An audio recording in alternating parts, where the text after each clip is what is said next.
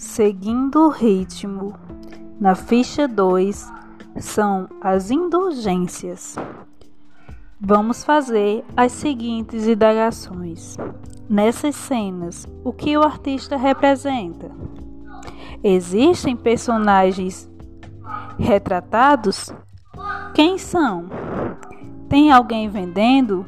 Quem?